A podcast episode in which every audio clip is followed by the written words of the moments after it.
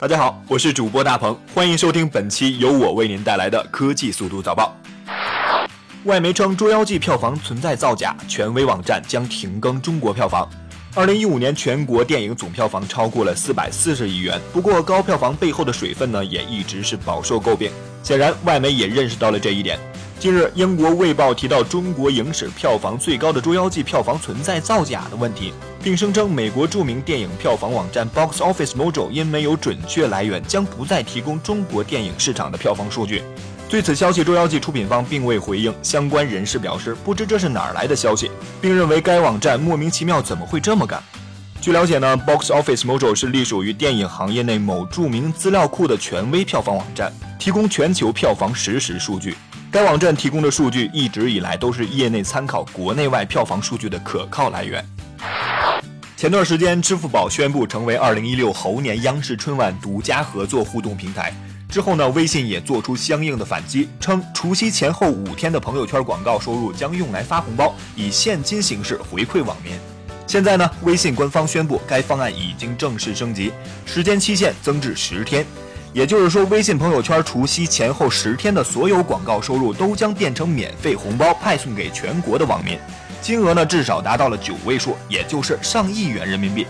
由此不难看出，微信和支付宝不惜重金给网友发红包，主要目的自然是向网民强化移动支付的习惯，扩大并巩固移动支付人群的规模。不管习惯用哪家的移动支付，免费的红包肯定是喜闻乐见的。其实很多人都和我一样，手机里两个软件都装着。购物支付的时候，哪家优惠多，我就用哪家嘛。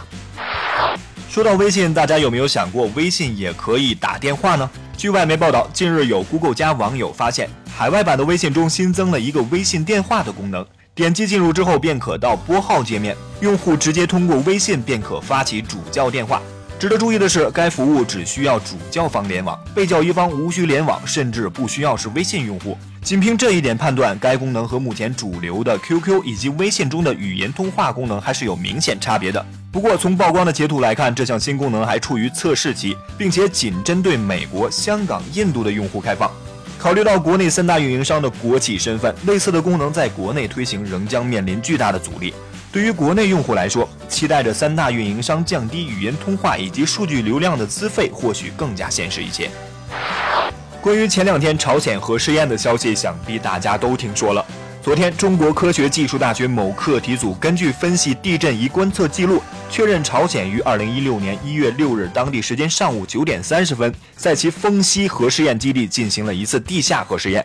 研究表明，朝鲜二零一六年核爆的中心位于北纬四十一度十七分五十二点八秒，东经一百二十九度四分十七点四秒，定位误差呢为五十米。朝鲜2016年核爆地点位于其2013年核爆地点800米以北400米以西，其当量呢略低于其2013年的核爆。需要说明的是，该研究暂时无法确定此次朝鲜核爆为氢弹试验。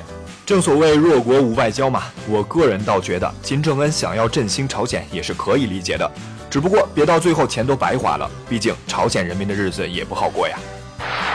好了，今天的科技速读早报就到这里了，感谢您的收听。微博关注科技下午茶，将有希望获得我们送出的锤子情怀 T 恤一件，赶快进入微博搜索吧。我们下期节目再见。